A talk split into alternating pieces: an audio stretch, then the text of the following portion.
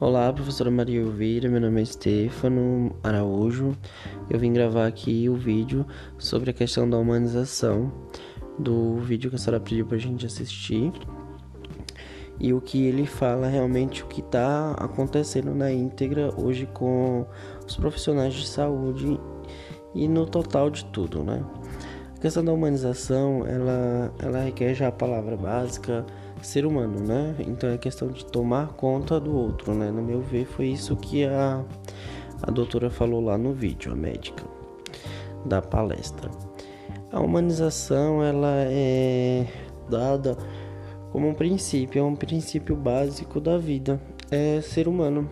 Ou seja, se eu não consigo ser humano, como é que eu vou ter humanização? Quando a gente fala em questão da humanização, para intra-hospitalar, ou seja, dentro do hospital, a gente vê que em questão de humanização a gente não é tão eficaz. Como ela mesma se porta no, no, no vídeo dela, ela fala que a gente não é treinado, ou seja, não tem treinamento para ser humanizado. E muita coisa a gente só vai ver da questão da humanização em si mesmo realmente ali no dia a dia do trabalho. E aí é que a gente tem que ter essa sensibilidade, a sensibilidade de parar, olhar, ouvir, escutar realmente o que está acontecendo ao nosso redor. E aí a gente começa a se dar conta de todo esse movimento que acontece dentro de uma unidade hospitalar. Quando a gente fala em humanização, a gente tem que começar a ver os princípios básicos da vida, que são aquelas coisas corriqueiras, que é eu ainda em si como indivíduo, sem precisar de um cuidado, eu consigo escovar meus dentes, eu consigo ir no banheiro, eu consigo ir na sala, eu consigo ir na cozinha, eu consigo preparar minha alimentação. Quando a gente parte para o princípio da humanização em pessoas, principalmente paliativa, a gente esquece. A maioria deles a gente esquece que ele já já teve uma história por trás de tudo aquilo. Ou seja, a gente tem costumes atrás dele, a gente tem manias né, atrás deles, e a gente tem que começar a ver o nosso paciente como ser humano, ou seja, como humano mesmo para fazer a nossa, a nossa humanização. No ponto de vista dela, ela teve uma perda muito grande, foi com a mãe dela, e aí ela parou realmente para ver a questão de, de humanização, que aí a gente coloca como isso. Eu tenho que começar a entender o meu próximo, entender o meu paciente, entender como ele se vê. Ou seja, um, uma coisa simples, digamos, evacuar. Eu, eu vou evacuar, eu evacuo, vou no banheiro, faço minha necessidade fisiológica e volto. Quando a gente trata um paciente, digamos, principalmente no final da vida, em cuidados paliativos, a gente tá tão acostumado, tão no automático que a gente faz o paciente. Às vezes tá, vamos colocar aqui em caso pessoal. Tá eu e minha esposa no quarto e lá eu tô em cuidados paliativos e tem a enfermeira, o enfermeiro que esteja cuidando de mim.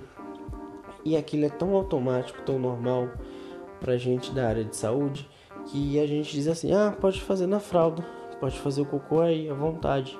Mas a gente esquece de humanizar. Como assim humanizar?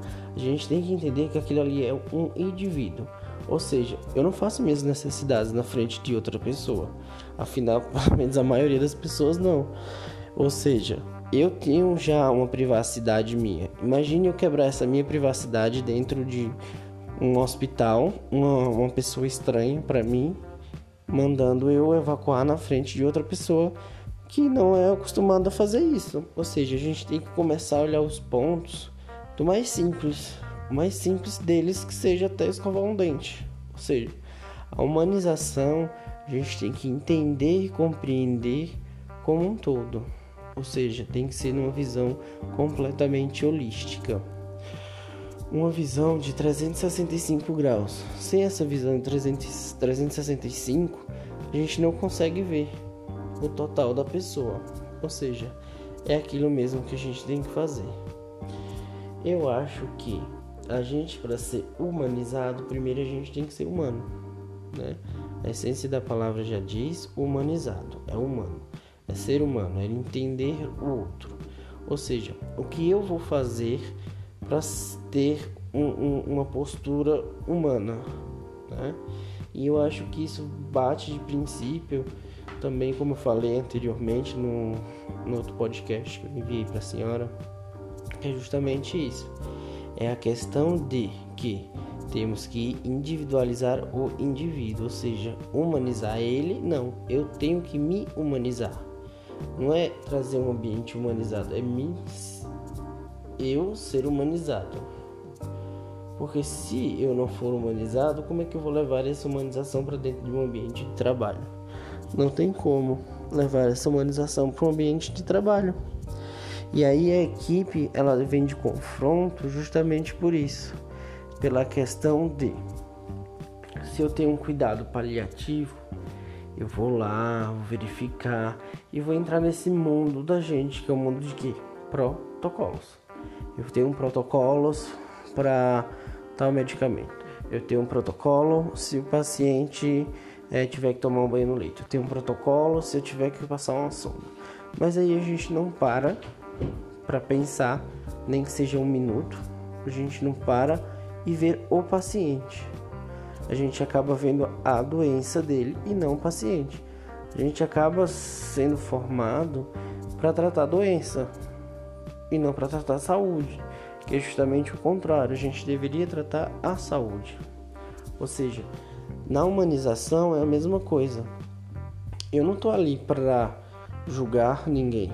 Eu estou ali justamente para o contrário, para manter o máximo possível o meu paciente confortável. Ou seja, a primeira coisa que a gente tem que fazer sobre a humanização é justamente parar, olhar e escutar coisa mais simples do mundo, olhar para escutar. E aí a gente começa a entender esse entorno completo. Porque não adianta eu ter um hospital de ponta, né?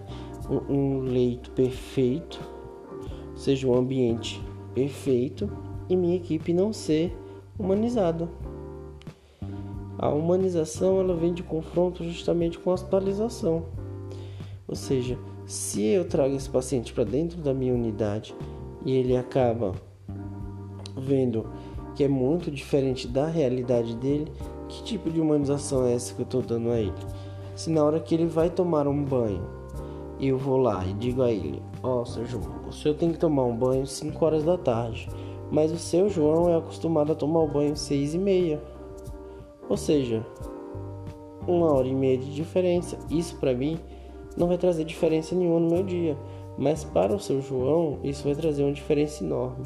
Primeiro que eu vou estar escutando ele, vendo a vontade dele, e aí eu vou poder ajudar ele. Claro que eu não falo isso em questão de medicamento, porque medicamento temos que seguir um horário rígido.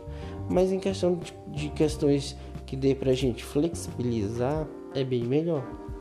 Ou seja, ele vai se sentir confortável, ele vai se sentir em um ambiente aconchegante, acolhedor e ele vai sentir que a equipe realmente ele está para cuidar dele, ou seja, no seu âmbito mais sensível que é na hora da sua doença. Ele vai entender que aquilo é justamente o acolhimento.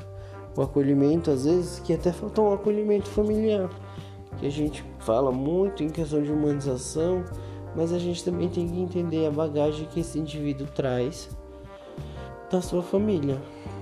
A família, ela traz costumes, ela traz manias, e a gente tem que começar a verificar isso na questão de um todo.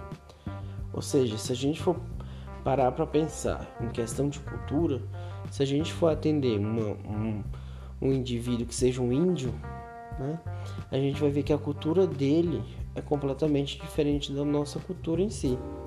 Mas eu não vou obrigar ele a fazer o que eu acho que é bom, o que eu quero que ele faça. Ou seja, eu vou tentar ser humano possível, vou tentar me colocar no lugar dele, me colocar no lugar do paciente, trazendo assim um acolhimento para ele, trazendo assim uma vontade dele realmente estar tá lá, uma vontade de dizer aqui eu vou ser bem acolhido.